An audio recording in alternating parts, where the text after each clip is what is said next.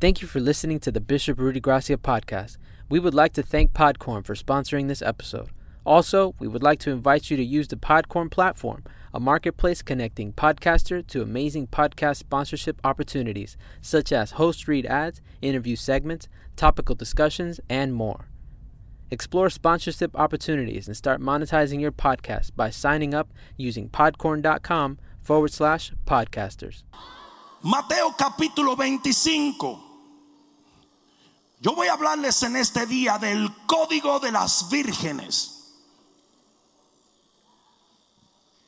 Mateo capítulo 25 dice, entonces el reino de los cielos será semejante a diez vírgenes que tomando sus lámparas salieron a recibir el esposo. Cinco de ellas eran prudentes y cinco insensatas. Las insensatas tomando sus lámparas no tomaron consigo aceite, mas las prudentes tomaron aceite en sus vasijas juntamente con sus lámparas. Y tardándose el esposo, cabecearon todas y se durmieron. Y a la medianoche, ¿cuántos ustedes saben que esa medianoche está a punto de llegar? A la medianoche se oyó un clamor aquí viene el esposo, salid a recibirle. Les voy a decir a ustedes una cosa, esos pastores que han dejado de predicar la venida del Señor van a tener que darle cuenta al Señor. Porque ese clamor es el clamor de los hombres de Dios. Es el clamor que va a movilizar la iglesia a poner su atención en el esposo que viene a buscarnos. Y por haber cesado con ese clamor, hay muchos que están perdidos en este tiempo tan importante de la historia. Muchos, muchos cristianos que no tienen la menor idea de que Jesús está a las puertas. De que en cualquier momento suena la trompeta y los que están muertos en Cristo resucitarán primero y nosotros los que hemos quedado vamos a ser raptados, elevados, arrebatados por el Señor para estar con Él para siempre. Sigan de gallo loco, oyendo gente tonta, burda y sin doctrina. Lo dije. ¿Y qué? Entonces todas aquellas vírgenes se levantaron y arreglaron sus lámparas. Y las insensatas dijeron a las prudentes: Dadnos de vuestro aceite, porque nuestras lámparas se apagan. Mas las prudentes respondieron diciendo: Para que no nos falte a nosotras y a vosotras, id más bien a los que venden y comprad para vosotras mismas. Pero mientras ellas iban a comprar, vino el esposo y las que estaban preparadas entraron con él a las bodas y se cerró la puerta. Después vinieron también las otras vírgenes diciendo, Señor, ábrenos. Mas él respondiendo dijo, de cierto, de cierto os digo que no os conozco. Velad pues, porque no sabéis el día ni la hora en que el Hijo del Hombre ha de venir. ¿Cuántos pueden decir amén a la palabra? Pon la mano en tu corazón y di, Padre, háblame, porque mi corazón te escucha atentamente. Amén. Dale un fuerte aplauso al Señor. Siéntate un momento. En las escrituras existen muchos tesoros perdidos.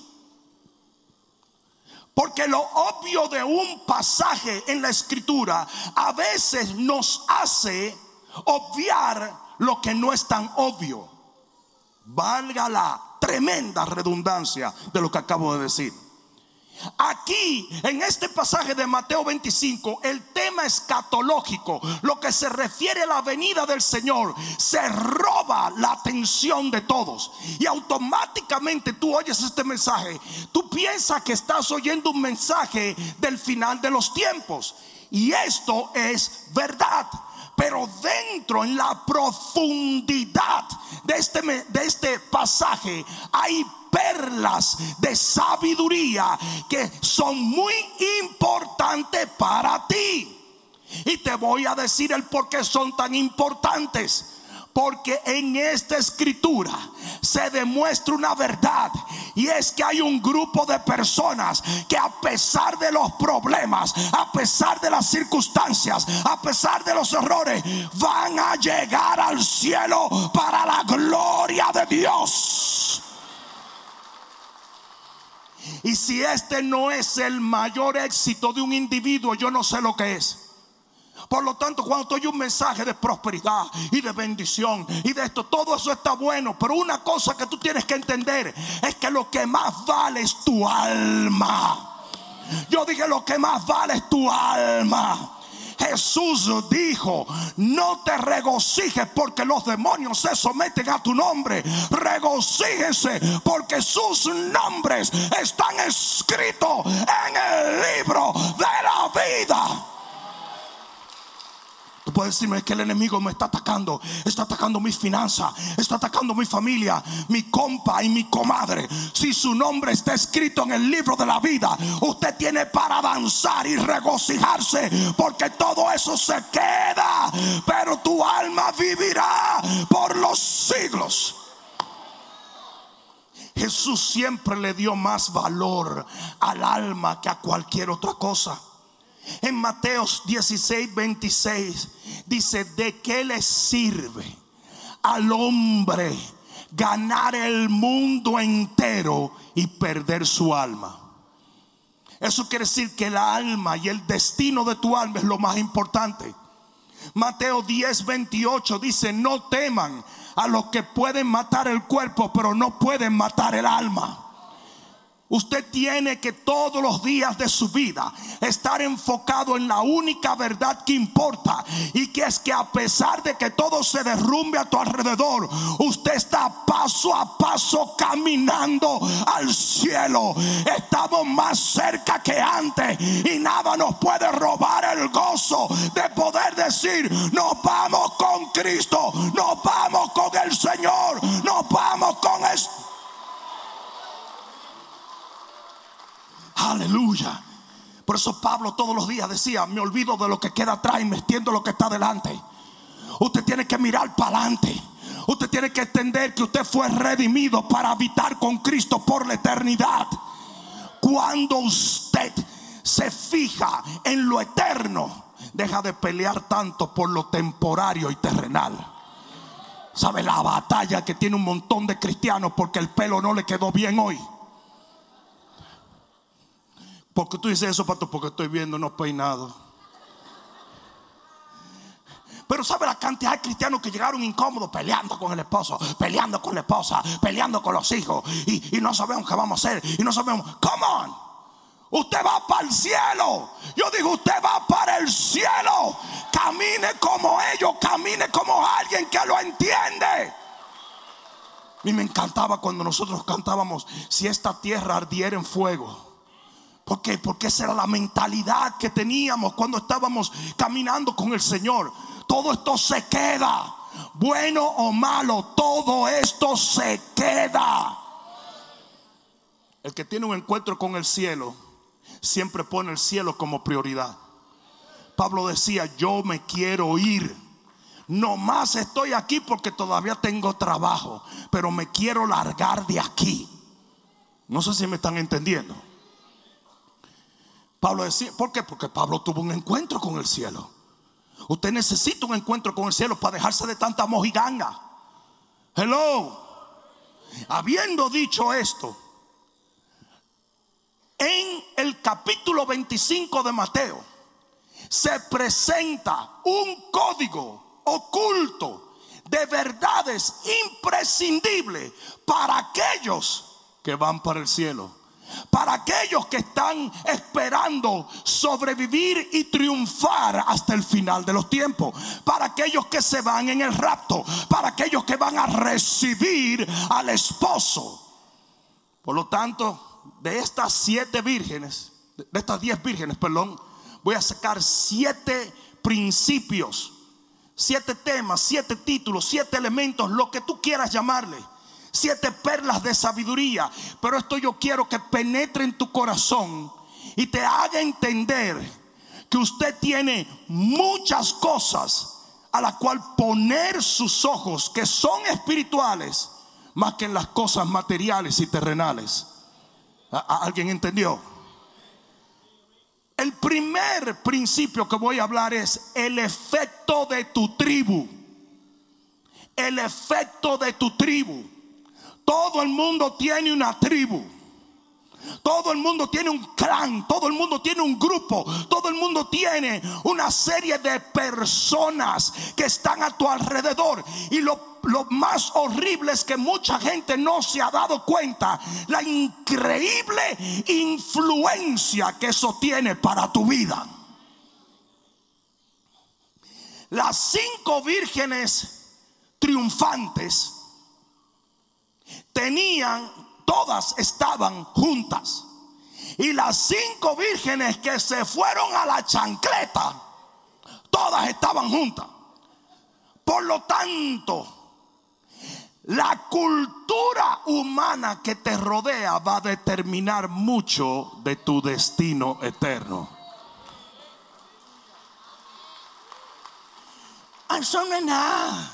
Yo tengo mis amigos, tú sabes, del mundo. Y tengo mis amigos. De... Escoge. Usted no puede servirle a dos señores. Usted no puede estar en dos aguas. Usted no puede ser frío y caliente. La gente que está a tu alrededor es la gente que te va a influenciar para lo malo o para lo bueno. Alguien debió decir amén. Sí, sí, hay, hay un gran problema en la iglesia cristiana. La gente llega aquí y no hace nuevas amistades. Cuando Jesús saca al Gadareno, lo saca del cementerio, lo manda para su casa y para su gente. Usted necesita entender que si usted es de Dios, usted tiene que andar con la gente de Dios. Vino un hombre a donde un rabí, un judío, vino y le dijo, eh, rabino, dime si esta ave es inmunda o es limpia. Él quería ponerle un, tropiezo al rabí, quería, quería truquearlo. Y el rabino agarró el ave, hizo y la tiró. El ave hizo y se posó donde estaban las aves inmundas. Dijo, es inmunda. ¿Sabes por qué? Cuando usted anda con gente inmunda es porque usted es inmundo.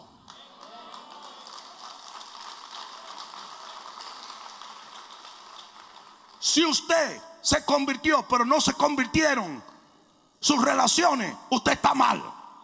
Perdóneme que se lo diga. Ah, no, porque yo tengo... No, no, no, no, no. Tú tienes que tener conocidos no creyentes, pero no amigos. No sé si alguien me está entendiendo. No sé si alguien me está entendiendo.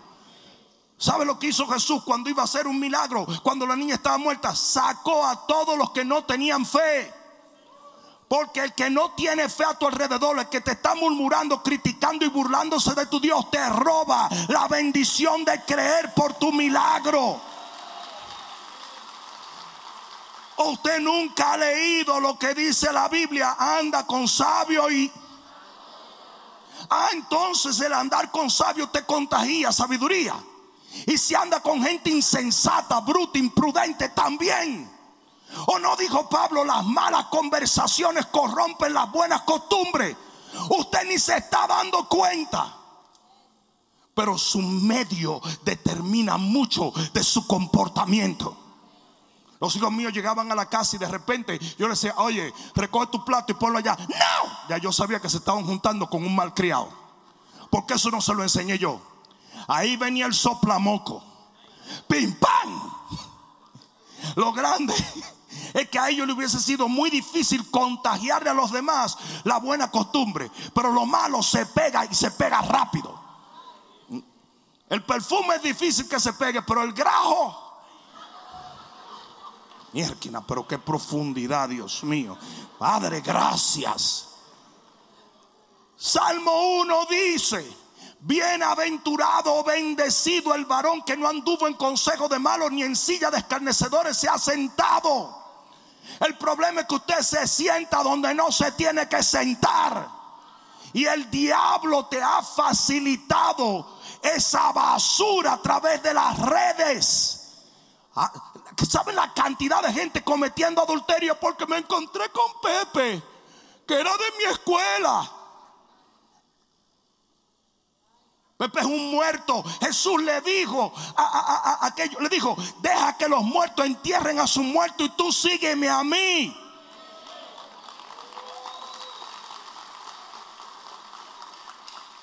Parece que no tuvieron una abuela algunos cristianos. El que se acuesta con perro, pulga llevará. Y si no lo cree, mete el pulgoso del perro tuyo a la cama para que tú veas. Hay gente que huele a mundo porque todavía sigue juntándose con la gente del mundo, haciendo lo que el mundo hace. No, no, no sé si alguien me está entendiendo. ¿Sabe lo que dice el libro de Proverbios capítulo 14 y versículo 7? Voy a citar Proverbios un par de veces simplemente porque estamos hablando de perlas de sabiduría. Pero mira lo que dice Proverbios capítulo 14 versículo 7.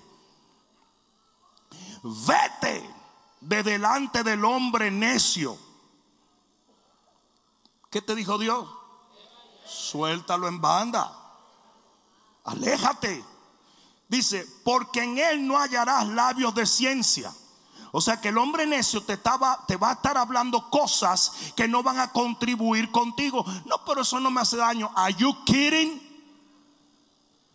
Aquí hay. Ustedes saben que mis hijos, ninguno nacieron en República Dominicana. Pero todos hablan como dominicanos. A todos les gusta el arroz con la bichuela. Son dominicanos. ¿Pero por qué? Porque janguearon con dominicanos. No sé si me están. Gigi está media confundida y Kengel. Dice, yo soy puertorriqueño. Pero tú, tú eres parte de la cultura. Yo le dije a ustedes que para mi sorpresa, yo, yo veo un, muchachito que, que, hacía tiempo que no lo veía en la escuela de los niños y de repente lo veo y le digo, mira qué grande tú estás. Me dice, Pato, ¿y cómo tú estás? Porque los papás son cibaeños, él hablaba como cibaeño y nunca había ido al cibao. Patoy, ¿y cómo tú estás? Patoy. Guay. Por eso es lo que lo oye. Ahora tú oyes basura, malas palabras, maldiciones, blasfemias a Dios y eventualmente te va a pasar. El Señor le dijo a Salomón, no te metas con mujeres impías porque eventualmente te van a hacer arrodillarse ante sus dioses.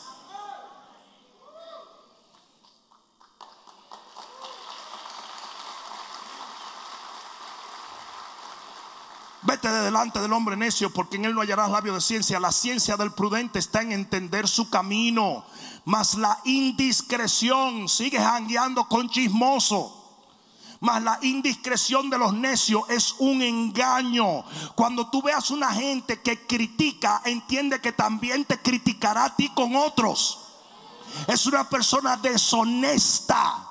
No crea que es espiritual. De lo que está lleno habla la boca. El espiritual habla de Cristo, de la unción, de la oración, del poder de Dios. El que critica no es de Dios. Yo me harto de decírselo a la gente. Cuando tú oigas a alguien chismeando, esa persona no está bien. Dios le dio lepra a Miriam por estar criticando a Moisés. Y así hay gente, no, pues,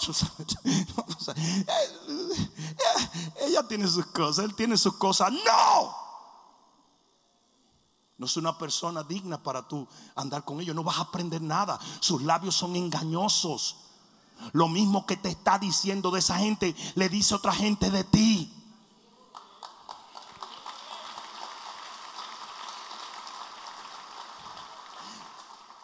Versículo 9, los necios se mofan del pecado. Ese es el problema. Los necios se mofan del pecado, toman el pecado a juego. Los necios se mofan del pecado, mas entre los rectos hay buena voluntad. Entonces, cuando usted está con un recto, cuando usted está con una gente justa, esa persona nunca va a rebajar la importancia de lo que es el pecado. Por favor, no me digan que el Señor no estaba tratando de decirte que si cinco vírgenes se fueron al infierno y todas por alguna razón se fueron y las cinco se fueron para el cielo y todas estaban juntas, no me vengan a decir que con quien tú te juntas no tiene algo que ver con tu eternidad. Todas las cantidad de gente que dice, todas las iglesias son iguales. Mentira. Hay iglesias llenas de pecado, hay iglesias llenas de maldición, hay iglesias de falsa doctrina, hay iglesias donde las cosas no están bien. Aquí había un pastor en Miami y el tipo se le montó un espíritu, yo no sé de qué, y comenzó a tener concubinas. Salió a la luz, reventó eso, todo el mundo se enteró, esto fue un escándalo, sacaron al hombre, pero se dieron cuenta que 18 líderes principales de esa iglesia, todos tenían concubinas sin saber el uno lo que dijo el otro. Porque esos, los espíritus se transfieren. Cuando vinieron aquellos hombres y le dijeron a Jesús, mandamos fuego que caiga del cielo, él dijo, ustedes, no dijo tú, no dijo el que habló, dijo, ustedes no saben de qué espíritu son. Todos estaban contagiados con el mismo espíritu. Hello. Y así la gente no entiende esto. Mateo 25 nos enseña que tu tribu, la gente con la cual tú jangueas, la gente con la cual tú eh, pasas tu tiempo te influencia eternamente.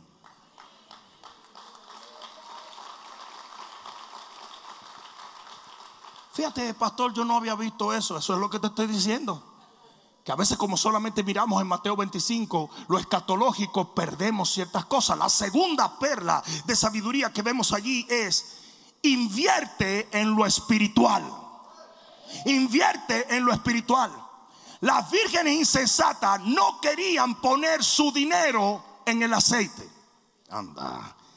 Pero no solo el dinero, no querían poner su esfuerzo de ir a buscarlo hasta encontrarlo. Y hace muchísima gente que le da brega venir a la iglesia.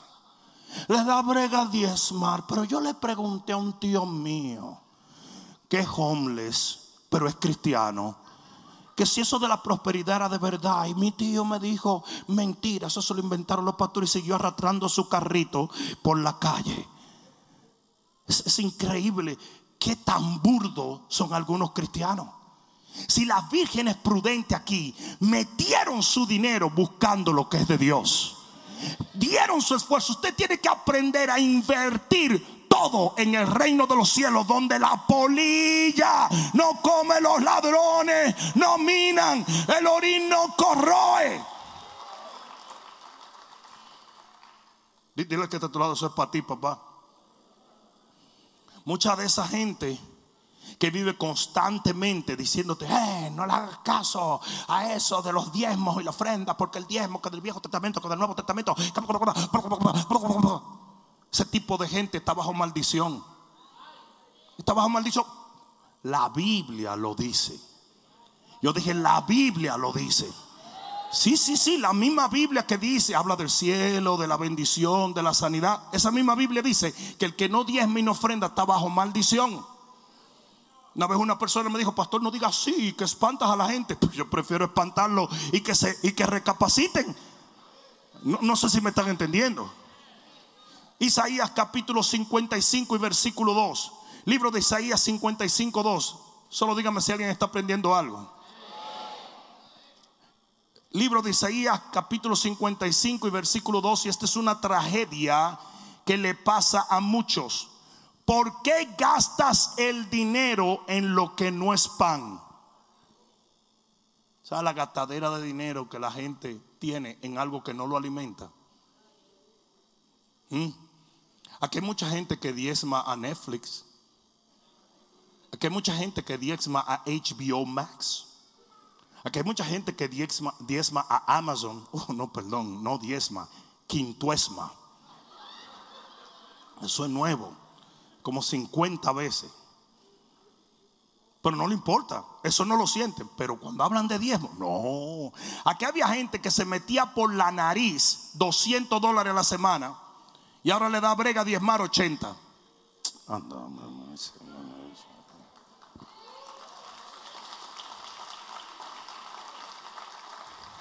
¿Por qué gastáis el dinero en lo que no es pan y vuestro trabajo en lo que no sacia? Oídme atentamente y comed del bien y se deleitará vuestra alma con grosura. Inclinad vuestro oído y venid a mí, oíd y vivirá vuestra alma y haré con vosotros pacto, eterno de acuerdo a las misericordias fieles de David. En otras palabras, cuando tú inviertes lo que no sirve, Dios derrama sobre tu vida lo que sirve. Porque mucha gente que dice, ¿para qué quiere Dios este dinero mugroso? Es el dinero, es tu obediencia.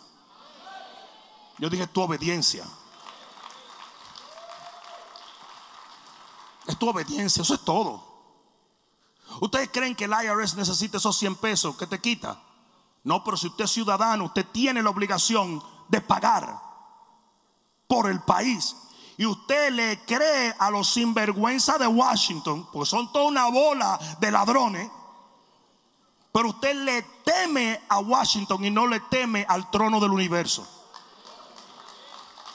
Y cuando usted va a hacer sus taxes, le dice el contable, tú tienes que tener cuidado porque esta gente te llevan preso como dos flores.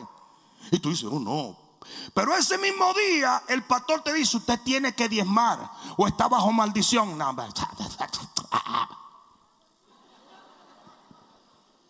Y se dicen ser cristianos. Y se dicen ser cristianos. Hello.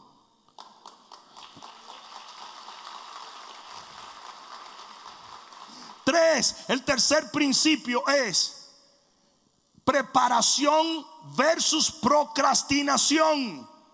No hay nada, y óyeme bien, dale un corazón que está a tu lado y dile, escucha. No hay nada más horrendo que tomar a Dios en serio cuando ya es demasiado tarde.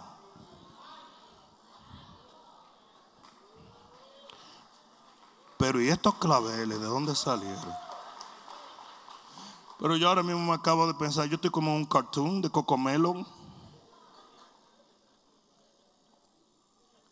¿Sabe la cantidad? Las vírgenes agarraron la cosa en serio, pero era muy tarde. Y hay mucha gente que tú sabes, vamos a dejarlo para después. You have time. Todo es un proceso. El lito bailito. Poquito a poquito. No, no sé si me entienden. Pero cuando tenían COVID, querían que COVID se fuera en 20 minutos. Hicieron todo lo posible por soltar esa basura en 20 minutos. Todo lo que tú podías hacer, tú lo hiciste. Te decían, vamos a mantener, lo que sea. Sin embargo, hay cosas en tu vida que son más malignas y mortales y letales que el COVID y tú no te estás dando cuenta. ¿Sabes lo que pasó con estas vírgenes? Dijeron, chill, man, va a haber tiempo. Todo, a su tiempo, tranquilo. You know? Y cuando vinieron a agarrar el asunto en serio, se le quemó la tostada. ¿Mm? Tú aplicas esta verdad que yo te acabo de decir a tu matrimonio y puedes salvar tu matrimonio. Tú la aplicas a tu negocio y puedes salvar tu negocio. Tú lo aplicas a tu familia y puedes salvar tu familia. Tú lo aplicas a tu vida espiritual y puedes salvar tu alma. No sé si alguien me está entendiendo.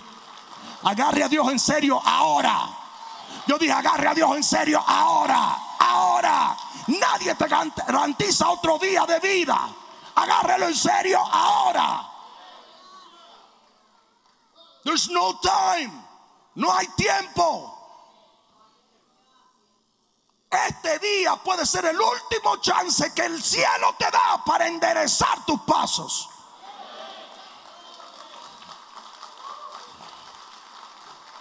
En Cantares capítulo 5 versículo 6 dice, abrí la puerta pero mi amado ya se había ido. El Señor estaba parado en la ventana diciendo, ábreme. Y ella estaba, chill, chill, baby. Tú no puedes hacer esperar a Dios son una frescura. A mí cualquier persona en esta iglesia me puede llamar pastor, puedes pasar, bishop, puedes pasar por mi oficina y yo lo puedo hacer esperar porque yo soy el papaupa de la matica aquí. Después de Jesús, claro. Pero que yo le diga a una persona, ven en mi oficina y se vaya a comprar una soda. Le van a ver el Coca-Cola aquí cuando le ve. No. Es un irrespeto a la autoridad de Dios el creer que tenemos más tiempo de que Él nos concede.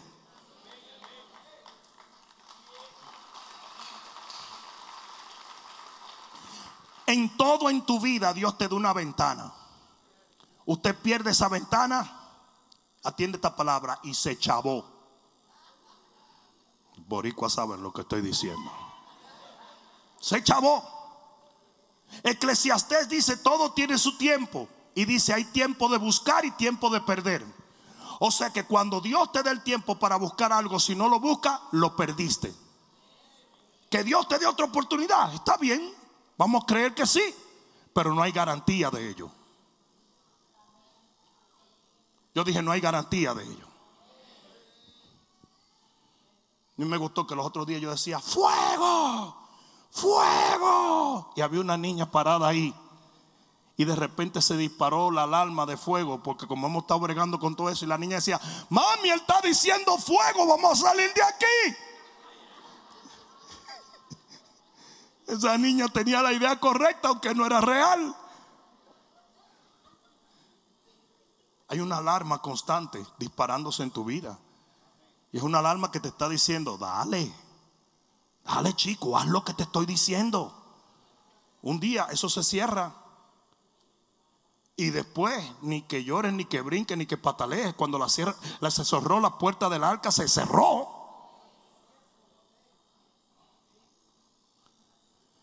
Eclesiastés 9:11 dice que a todo hombre se le da tiempo y ocasión. Y dice, la carrera no es de los ágiles, la guerra no es de los fuertes, la, la, la, la, bendición no es para los sabios, sino para el que sabe aprovechar esa oportunidad. Cuando esa ventana se abre, cuando esa puerta se usted se manda a correr y se mete por ahí. El famoso Harley el pitbull que fue de, ha sido de todo el mundo en esta iglesia. Pero ese tipo se paraba en un sitio estratégico, en mi casa, y cuando se abría la puerta, el gate de adelante, el calladito, él esperaba a que pasara el carro, uno no lo veía porque él estaba escondido estratégicamente. Y él sabía que tenía como cinco segundos para atravesar por esa puerta. Y siempre lograba salir antes que se cerrara la puerta porque estaba preparado para ello. Usted se quiere ir con el Señor, prepárese.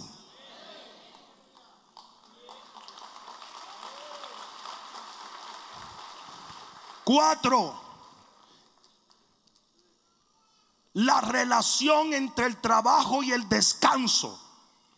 Usted no se puede acostar a dormir sin preparar lo que tiene que preparar. Hello. Y usted sabe cuál es el problema. Las insensatas se acostaron a dormir sin prepararse. Las otras no se acostaron hasta que todo no estaba preparado. No sé si alguien me está entendiendo. Yo tenía dos maneras cuando yo salía, cuando yo salgo eh, temprano de viaje a predicar. En una me acostaba, prefería acostarme hasta las 4 de la mañana y levantarme a las 5 o a las 6, una horita, pero dejaba todo listo en otro yo decía, no, no, no, yo me voy a, yo me voy, yo me voy a acostar y me levanto temprano a preparar la maleta. En esa conferencia yo parezco un payaso vestido. Porque que cuando tú hacías así, que tú abrías los ojos, no te daba el tiempo. Y yo metía cosas y tenía que inventar mis ilustraciones. Ven que tengo un zapato de uno y otro de otro es porque no podemos caminar de dos maneras. Ah, mentira, me confundí. Y tú ves que yo predico así porque no llevé la correa. Una cosa increíble. Y el pelo como, como, como cacata de Camboya, eh, porque se me quedó la gelatina. Una cosa loca. Entonces, hay un problema, hay un problema con el descanso. La gente quiere mucho descanso hoy. Es que yo estoy muy cansado. Estoy cansado. Y tú ves que hacen.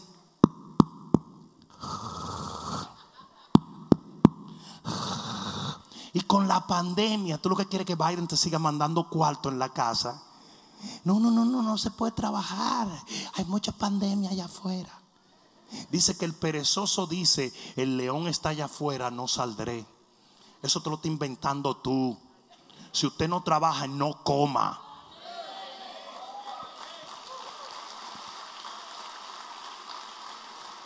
El que no trabaja, que no coma. Eso es lo que dice la Biblia. Pastor, tú estás muy fuerte. No, no, eso es la Biblia. Esta es la única generación que tiene un montón de hombres araganes. Es más, ahora hay hombres Mr. Mom. La esposa sale a trabajar y ellos pasando el la, la, la, la, la, la, la. Qué cosa más bella, ¿verdad? Hermoso eso, hermoso.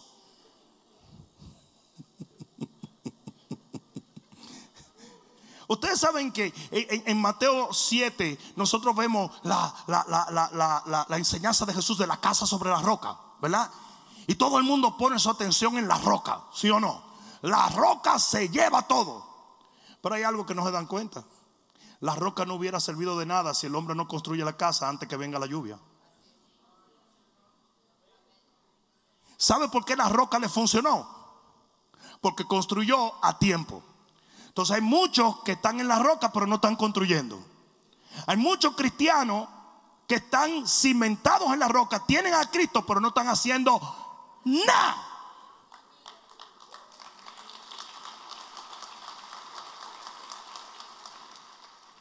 Deje el descanso. Deje el descanso. No se canse tanto. Hello. A mí, a mí, a mí no me dejaban echarme un nap durante el día. Chacho, mi papá entraba y me, me daba una lluvia de cocotazo. Chacho, el día con 17 años y acotado. ¡Qué loco que tú eres! No sé cuál es el cansancio de hoy. Todo el mundo está cansado. De que hombre viejo tomando napa a las 2 de la tarde, 3 de la tarde. ¿Pero qué es eso? ¿Pero qué es eso? Ni los abuelos míos hacían eso. Se le va la vida, pero volado. No sé si me están entendiendo. Pura pereza, pura haraganería.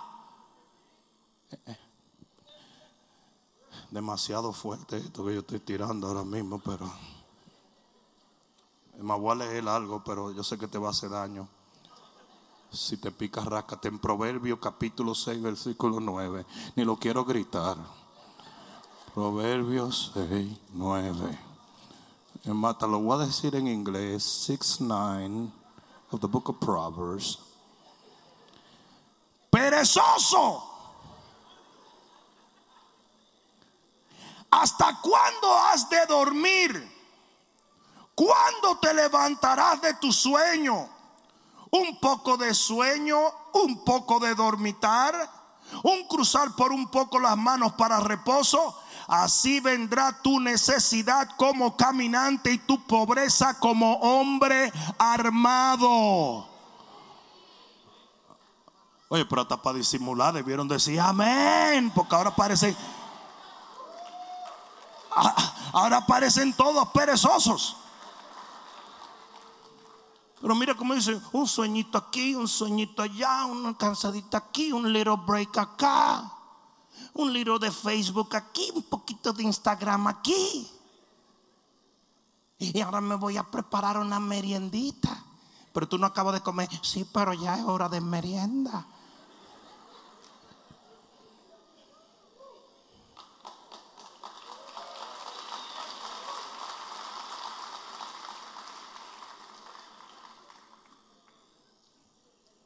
Lo voy a dejar ahí. Yo sé que eso está bajando fuerte, pero vas a necesitar un Toms porque te va a dar acidez eso.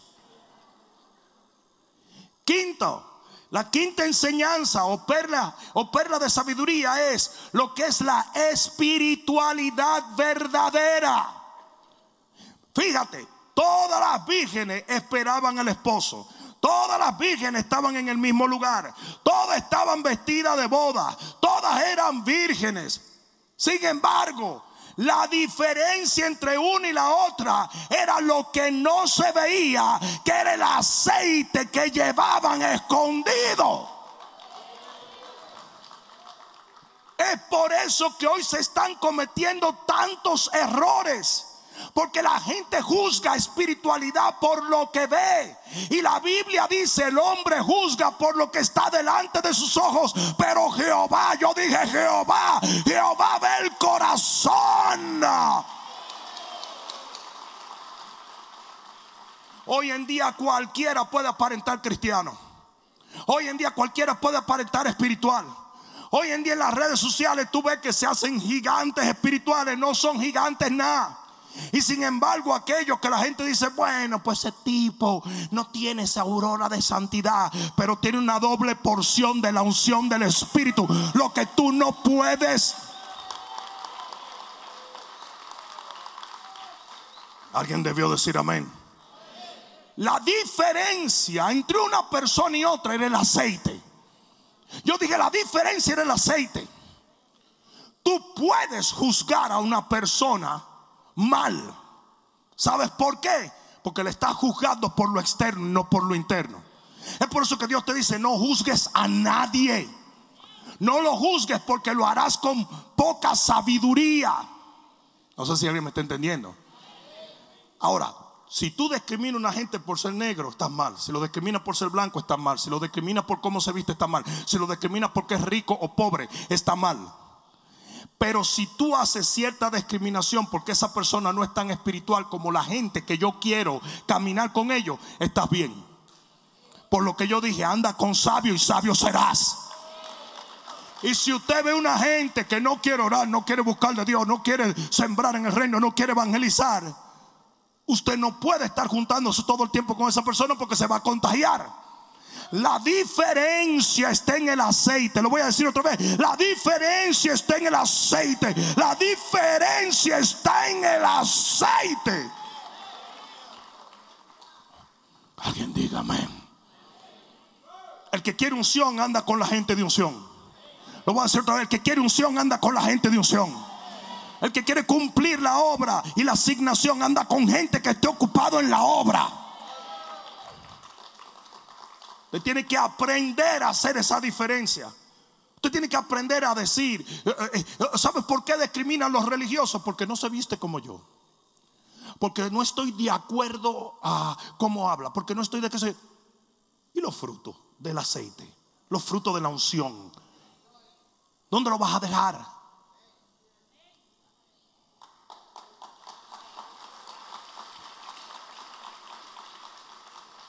A la cantidad de babosos hablando en, Facebook. Ese tipo no es de Dios. Y tú le dices, ¿por qué?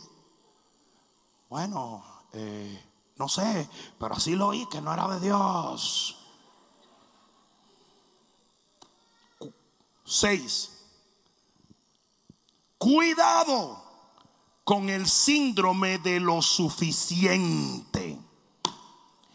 Las insensatas se conformaron con la porción que ya tenían. Y fíjate que hay mucha gente que te dice, pero tú estás bien. ¿Y qué más tú quieres? Ahora te va a meter y que ahí a la oración y también evangelizar y que grupo y todo eso. Pues te está volviendo un fanásticos. ¿Sí o no? El mundo comete excesos en todo, menos en Dios.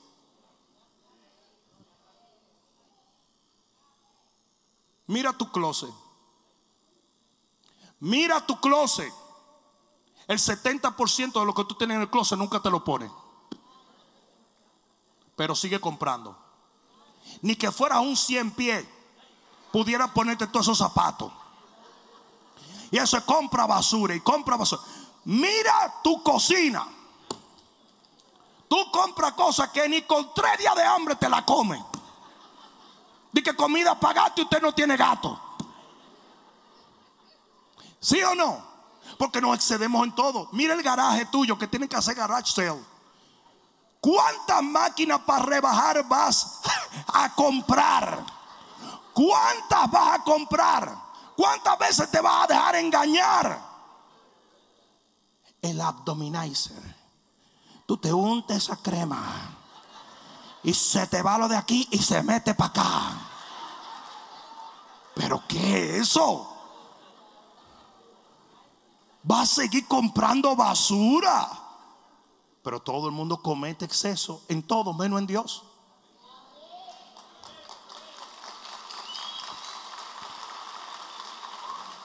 ¿Puedo, ¿Puedo usar de la sinceridad del pueblo de Dios? No, que no, no, no, no. ¿Lo hago sí o no? Pero no me van a mentir, ¿verdad? ¿Cuántos de los que están aquí han cometido algún exceso comiendo? Los panzones más grandes que hay aquí no están levantando la mano. Es que usted no se ha visto hoy. ¿Cuántos de los que están aquí a veces han cometido un exceso durmiendo? ¿Cuántos de los que están aquí han cometido un exceso gastando dinero? ¿Cuántos de los que están aquí han cometido algún exceso en Facebook? ¿Cuántos han cometido algún exceso en Netflix?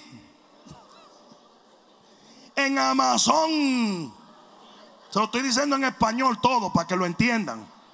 Usted comete todos los excesos, pero si alguien te dice, ven a orar el sábado, o alguien te dice, vamos para el grupo, no, eso es demasiado. Eso es demasiado. Usted puede manejar una hora para allá abajo a comprar pupusas. Una hora para arriba a comprar tacos. Pero el grupo está muy lejos, eso me queda 20 minutos, chicos. ¿Cómo para uno ir ahí? Yo lo leo en mi casa. Eso es diabólico. Yo dije, eso es diabólico. Y al final te dejen la ruina espiritual. Al final te arruina. Porque eso fue lo que pasó con ellos. It's okay. We got enough. No. Usted tiene que buscar más y más y más y más y más. Pablo era un hombre tan ungido y decía, yo mismo no pretendo haber llegado. Y el tipo había subido al tercer cielo, había visto al Señor cara a cara y dice, yo no tengo nada todavía. Yo no tengo nada. Y todavía cristiano. El Espíritu Santo lo y hacen, Shanda, ahí estoy lleno del Espíritu. No, hombre, no, chico. Eso fue un escupista que te dio Dios arriba. Tú nunca vas a ver una gente llegar a la cocina y agarrar la tapita del pan. Está la tapita, el pan rebanado. Me vas a explicarle una cosa tan elemental. Pero tú nunca vas a ver que va a agarrar la tapita. No. Es un sándwich de seis panes uno arriba de otro. Se tiene que sentar para meterlo en la totadora. Porque así son. Así son. Pero para comer maná del cielo, no. Es que mi abuela me dijo que había una doña en el barrio de nosotros que de leer la Biblia quedó loca. Tu abuela era loca. Tú ves que nunca. Si vengo el domingo, no vengo el miércoles. Si voy al grupo, no vengo el domingo. Are you kidding? Tú deberías de estar, a ti te deberíamos de sacar preso de aquí. Señor, váyase, que ya no tenemos servicio. Pues yo estoy esperando para el miércoles, porque Dios me tiene que bendecir. Yo quiero. Así mismo como te sacaban del bar, deberían de sacarte de aquí. Así mismo como eran las seis de la mañana y tú estabas, ponme otro, ponle que era, eran la billonera. Póngale dinero a chiquitita hasta que crezca. Chiquitita, dime por qué.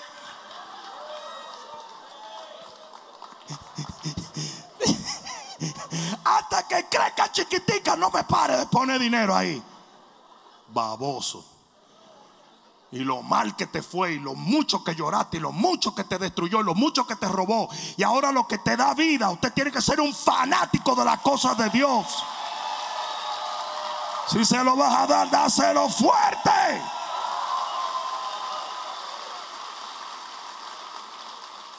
Y termino con esto. Si alguien me ayuda, se lo Yo no sé dónde están estos tipos. La séptima cosa que nos enseña Mateo 25, casi imperceptiblemente, es esto. Mantente velando contra los ladrones. Va a haber gente, va a haber cosas en tu vida que van a venir a querer robarte lo que a ti que te costó mucho trabajo obtener. Estas vírgenes insensatas vinieron donde las vírgenes prudentes le dijeron, denme de gratis lo que ustedes le costó. Fíjate que no le dijeron, te compramos aceite. Le dijeron, démenlo. Y tú vas a encontrar gente que si tú no te cuidas, vas a encontrar situaciones, vas a encontrar trabajos, vas a encontrar sueños, vas a encontrar sugerencias, que si tú no te cuidas te pueden robar todo lo que tú has hecho en Dios y para Dios. ¿Podrá ser posible algo semejante? Mira, si esas vírgenes prudentes le hubieran dado a las insensatas una porción, se quedan a oscuras ellas. Y mira lo que dice la Biblia en Apocalipsis capítulo 3, el último libro de la Biblia y con esto terminamos. Apocalipsis 3, 11. Mira lo que dice. ¿Estás allí? 3.11 dice, he aquí, yo vengo pronto retén lo que tienes para que ninguno tome tu corona.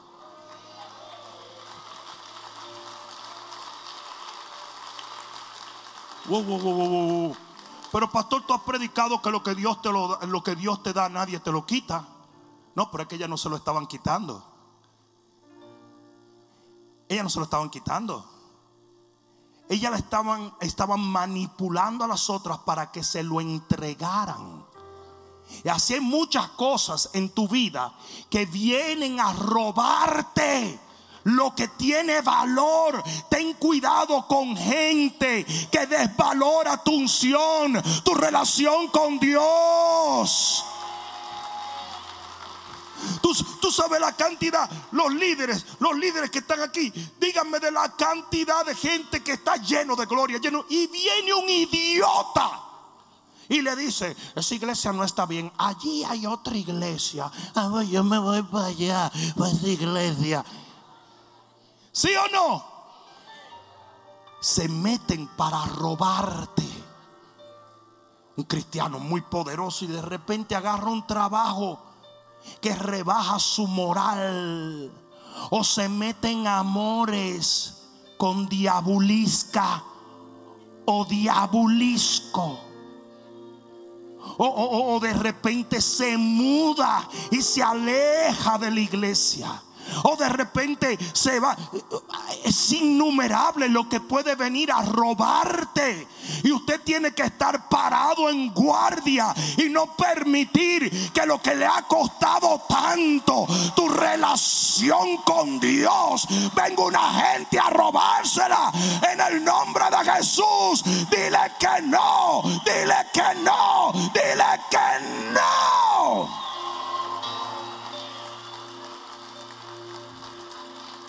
Señores, señores, David, el dulce cantor de Israel, el hombre de acuerdo al corazón de Dios. David, el que derrumbó los gigantes, el que recibió la unción todavía cuando era un simple ovejero, se dejó robar de Betsabé todo todo lo que le costó lágrimas, todo lo que le costó huir de su familia, todo, todo, todo se lo dejó robar de una furufa. Usted no puede darse el lujo de bajar la guardia. Usted no puede darse el lujo de decir, it's gonna be okay. It's not gonna be okay. Óyeme bien lo que te voy a decir. Si esas vírgenes prudentes le hubieran dado su porción de aceite, se quedan ellas. Tal y como ellas dijeron, nos va a faltar a nosotros y a ustedes. por gallina loca, porque ustedes hubieran podido hacer lo que tenían que hacer.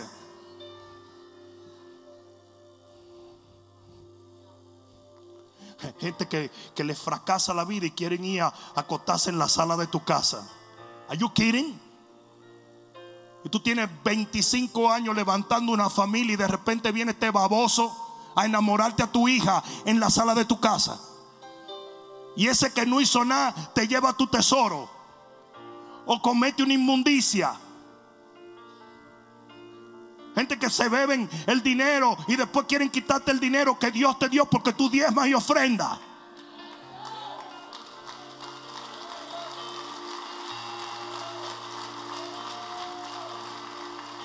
Y los cristianos son tan bobolongos que le dicen, ok, no le tires tus perlas a los puercos. Yo trabajaba en la escuela CFNI, en mi universidad, en mi alma mater. Yo trabajaba como agente. Agente law enforcement o guardia de palito. Entonces, éramos security y, muchos eran estudiantes. A la medianoche siempre se apareció un tipo o dos tipos y venían donde muchos de ellos y le decían, yo, bro, yo, hey, yo, come here, man. come here, man. Listen, you have a couple of bucks, man. My car broke down. Se rompió mi carro allí. Ahí venían estos bobos locos a sacar la cartera. Y después decían, ¿cómo Dios no me protegió? No, Dios quería que te dieran un tablazo para que no sea tan bobo. Hello. Venían donde mí. Yo, man. Hey, yo, man. You have a couple of bucks? I said, no. And if you want to take it, you're going to have to take it over me. Oh, no, no, no. That's all right, man. That's all right. That's all right. ¿Por qué son tan bobos los cristianos? Habla cantidad de demonios que he metido aquí en la iglesia. No mira a los lados en este momento. Las mujeres llegan a la iglesia y bajan la guardia. Y de repente se la lleva un lobo. otro día vi un tipo de que profetizando ahí afuera. Le dije a seguridad: échenmelo por un tubo y siete llaves. Tírenlo por el canal. ¿Quién le dijo a él que él es profeta sin, sin que el bishop le dé permiso para ser profeta? ¿Qué es eso? Are you kidding?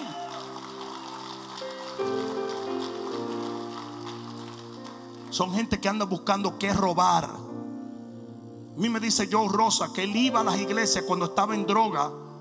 Él iba a las iglesias a ver qué se podía robar. Y me dijo que un día agarró la silla de una iglesia, se la robó, la montó en una camioneta y se la vendió a otro pastor. Y tres meses después, el pastor de la iglesia donde le robaron la silla fue a predicar a donde el otro pastor dijo, esas son mis sillas. Dijo, a mí me la vendió el flaco. ese demonio. Pero tú sabes que lo que pasa que cuando tú tienes un corazón limpio, todo es limpio. Y tú entras aquí y tú ves la gloria de Dios y ves a Cristo y ves esto y ves lo otro. Pero hay, hay tipos y hay gente y hay mujeres que andan viendo el marido de otro. Mm, ah, mm. Hay otros que andan buscando a quien engañar. No se asusten que la Biblia dice que cuando Jesús entró a la sinagoga los demonios gritaron. Ellos hay demonios en las congregaciones, claro que sí. Vuelvo y le digo, no miren a los lados en este momento. Ay, pastor, pero no va a hacer sentir incómodo. Si usted se siente incómodo con eso, usted debe de sentirse más incómodo en el molde donde usted camina. No le como cuento a nadie. ¿Qué es eso? De que se me un tipo de que, ah, disculpa, ¿me puede dar dirección? Y yo pongo dos pies de distancia y estoy listo para partirle la cara. Así en el amor de Cristo, eh, sin ningún problema.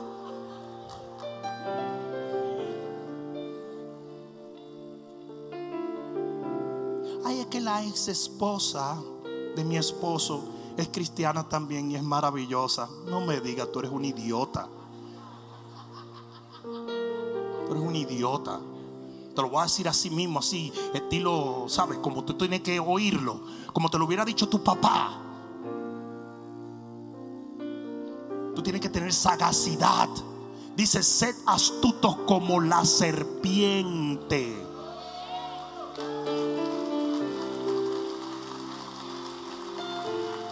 Yo estaba, estábamos en la playa con un grupo de tipos en Coco. Y estábamos, y de repente se ve la aleta de un tiburón.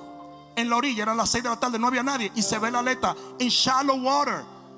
Y yo rápido hice para atrás y me salí. Y un primo mío me dice, honestamente me dice, no, that's a, a hammer shark o tiger shark. Parece que él veía mucho Discovery. Y dije, mira, pedazo de animal. Y si es un Tiger Shark disfrazado de otra cosa. Qué brutalidad. Salte que eso tiene dientes. Dice, el avisado ve el mal y se esconde, pero los demás pasan y reciben el daño. Usted tiene que estar sharp. Hello. Los otros días se incomodaron la gente diciendo, ¿cómo es que este pastor dice que anda armado? Pero Pedro andaba armado.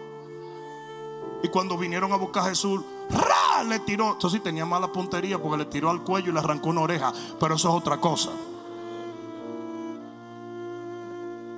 Usted no está en el cielo. La Biblia dice que el padre de familia tiene que estar aguzado por si el ladrón viene a medianoche, esperarlo. Usted tiene el derecho de defender la vida de los suyos y defender, defender su vida. ¿O usted cree que usted está en el cielo? A un día vamos para el cielo. Ahí no va a haber problema. Tú nunca vas a oír que hay un riot en el cielo de BLM afuera. Ah, no, no, tú nunca vas a oír eso. Pero aquí sí. Y aquí usted tiene que estar bien aguzado.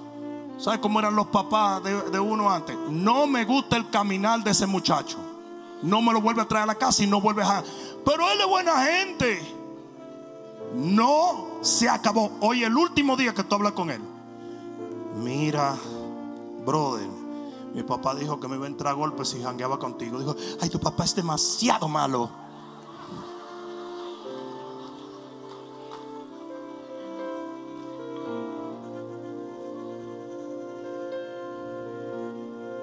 ¿Sí o no? Sea astuto como la serpiente. Yo dije, sea astuto como la serpiente. Manso como la paloma, no menso, manso. Ok, como la paloma, pero astuto. Amén. No dejes que nadie te robe lo que es tuyo. No dejes que nadie te robe lo que te costó. No dejes que nadie te robe lo que Dios te dio. Usted lo defiende, usted lo pelea, usted tiene, se para en guardia. ¿Alguien va a decir amén o qué?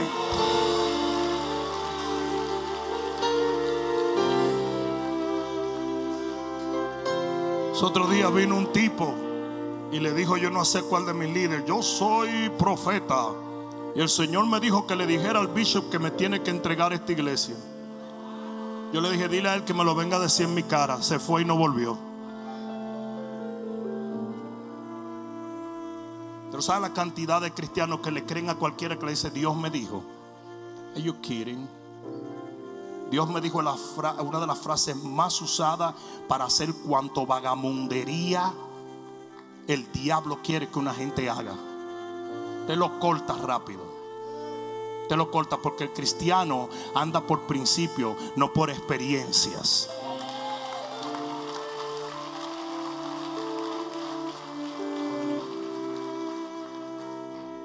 Si usted se quiere dejar engañar, eso es problema de usted. Pero estas vírgenes dijeron, no, no, corazoncito. Este aceite que nosotros tenemos es la porción que Dios nos dio. Y tú hubieras podido tenerlo, pero no lo tienes. Yo no te voy a dar lo que no puedo darte. Yo te doy lo que yo puedo. No sé si alguien me está entendiendo. Si alguien me pide una capa y yo se la puedo dar, yo se la doy. Hay gente que me dice, pastor, préstame dinero. Yo le digo, mira, préstame eh, mil dólares. Digo, no puedo prestarte mil dólares, pero te puedo regalar cien.